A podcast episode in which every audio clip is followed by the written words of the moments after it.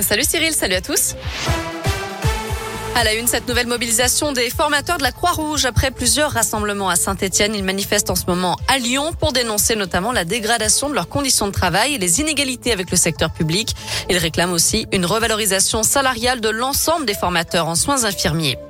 Un vaste trafic de drogue démantelé dans la métropole de Lyon. Près de 250 000 euros saisis la semaine dernière dans un point de deal du Tonkin à Villeurbanne. Les policiers ont aussi mis la main sur 14 kilos de résine de cannabis et 4 véhicules et biens de valeur. Cinq suspects ont été interpellés et présentés au tribunal vendredi.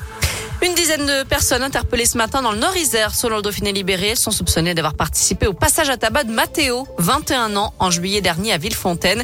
Le jeune homme avait succombé à ses blessures à l'hôpital deux jours plus tard.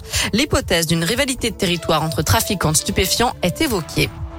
Une liberté bientôt retrouvée pour les écoliers de l'Ain et du Rhône. Ils devraient bientôt pouvoir abandonner le masque à l'école en classe de primaire. Le taux d'incidence du Covid continue de baisser. Le Rhône est à 51 cas pour 100 000 habitants selon Covid Tracker. L'Ain est à 44 cas. Il faut que ça reste en dessous des 50 pendant au moins 5 jours. Le port du masque n'est plus obligatoire depuis ce matin dans 21 nouveaux départements. De son côté, le laboratoire américain Merck a déposé une demande d'autorisation pour sa pilule anti-Covid. Selon un essai clinique, cette pilule réduit par deux les risques d'hospitalisation et de décès des patients atteints du coronavirus. À retenir aussi l'inquiétude du conseil scientifique. L'épidémie de bronchiolite pourrait être de grande ampleur cette année.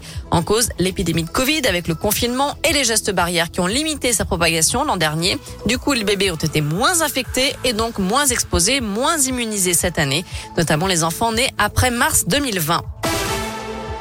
Les évêques de France doivent-ils tous démissionner? C'est la question du jour sur adoscoop.com et c'est l'appel lancé aujourd'hui par trois personnalités, dont le cofondateur de la Parole libérée, François Deveau, six jours après le scandale sur la révélation de la pédocriminalité dans l'Église. Et pour le moment, vous répondez oui à 53%.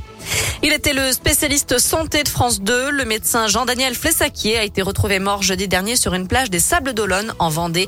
Il aurait été victime d'un malaise. Un mot de sport avec la victoire des Bleus hier soir. L'équipe de France de foot a remporté la Ligue des Nations à un an du mondial. Les hommes de Didier Deschamps ont battu l'Espagne 2 buts à 1 en finale à Turin. Enfin, bonne nouvelle pour les fans de M. Mathieu Chédid donnera trois concerts aux Nuits de Fourvière l'an prochain à Lyon. Ce sera les 20, 21 et 22 juin prochains. Les places seront mises en vente le vendredi 11 mars 2022. M passera aussi par Saint-Etienne le 21 avril et Bourg-en-Bresse le 26 novembre 2022.